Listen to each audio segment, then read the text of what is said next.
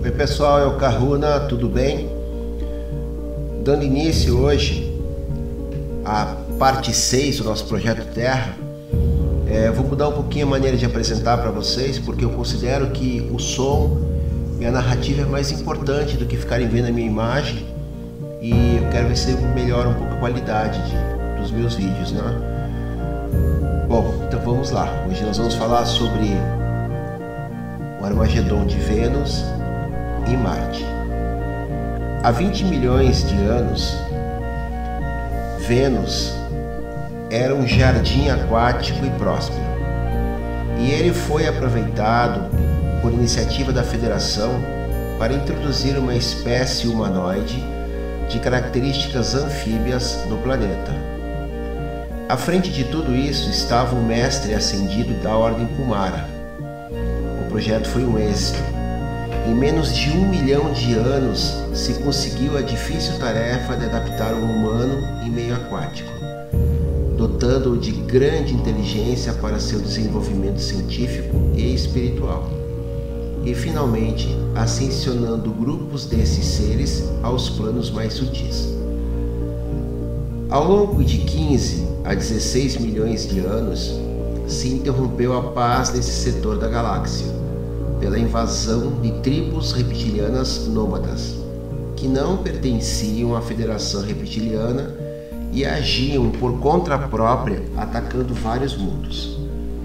A aversão reptiliana pela Ordem Kumara foi um dos estopins desses vários ataques relâmpagos, que eram esporádicos, porém muito violentos e duraram milhares de anos. Ainda assim, a Ordem Sanar da hierarquia Kumara se colocou à frente com sua tecnologia e força vital, rechaçando vários ataques durante esse período.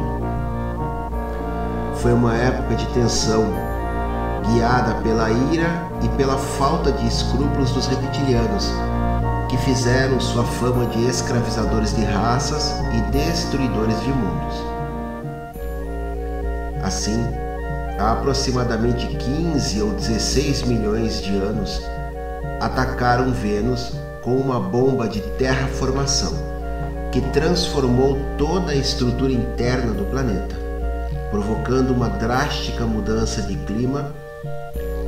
Essa hecatombe fez com que a vida na terceira dimensão se tornasse impossível, fazendo com que parte desses humanoides mais elevados passassem a viver definitivamente na quinta dimensão. Os demais pereceram, salvo alguns que conseguiram escapar em suas naves, vindo até a Terra e desembarcando na zona de Shambhala e no reino intraterreno de Agartha.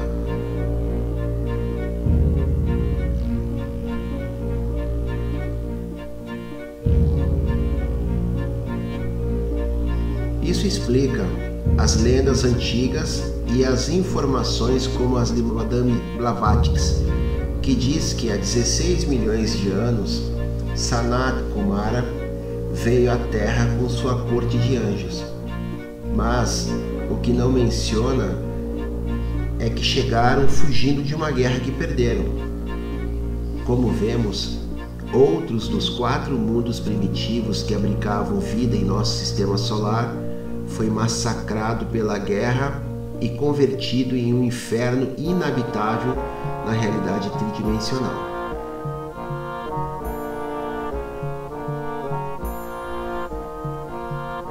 Para explicar a história de Marte, há que se ter claro o conceito do que são as federações de comércio.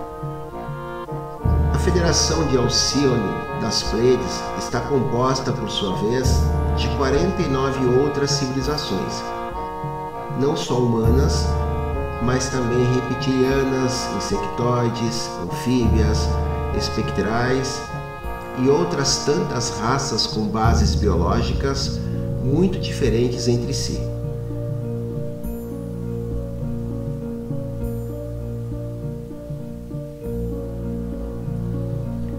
Alguma dessas federações não estavam centradas especificamente em nenhum planeta, sendo que eram civilizações nômadas que se dedicavam ao comércio de minerais, alimentos e materiais genéticos de todo tipo, desenvolvendo assim grandes lutas comerciais, bem como as denominadas casas de comércio e grandes portos espaciais dedicados a transações comerciais.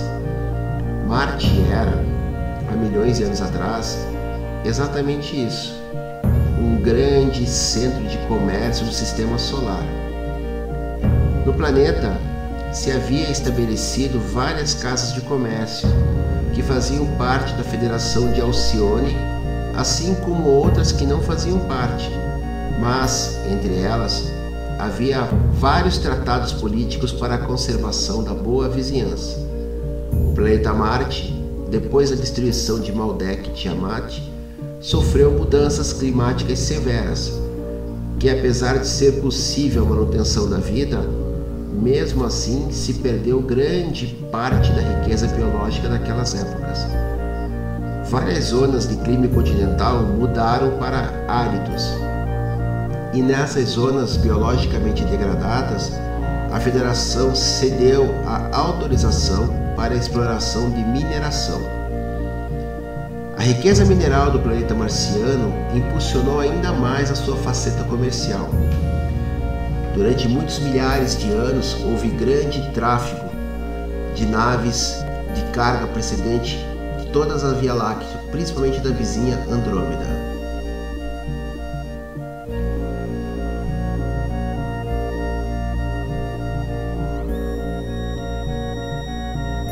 Ao redor de 4 milhões de anos, humanoides de Antares IV, que era uma civilização espiritualmente mais desarmônica e pesada, densa, destruíram seu planeta em uma série de holocaustos nucleares. Tanto que a Federação Arturiana transladou aos poucos os sobreviventes e seus projetos de reencarnação desta humanidade a Marte.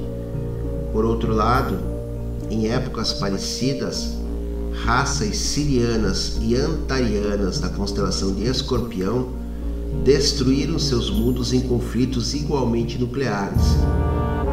Dessa forma, também foram trasladados e formaram uma colônia em Marte.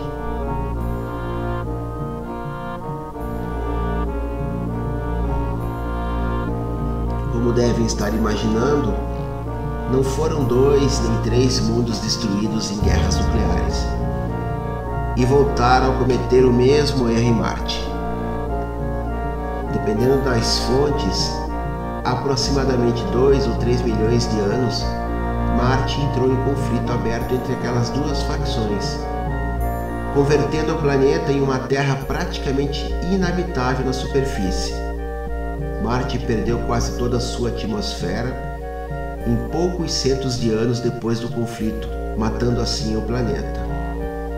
Diversas deflagrações nucleares afetaram de tal forma a estrutura interna de Marte que o núcleo do mesmo se resfriou, parando assim o grande dínamo que gera o campo magnético, fundamental para a vida e para a proteção contra a radiação cósmica com mais essa desgraça, sobrava apenas um mundo no sistema solar com vida: a Terra.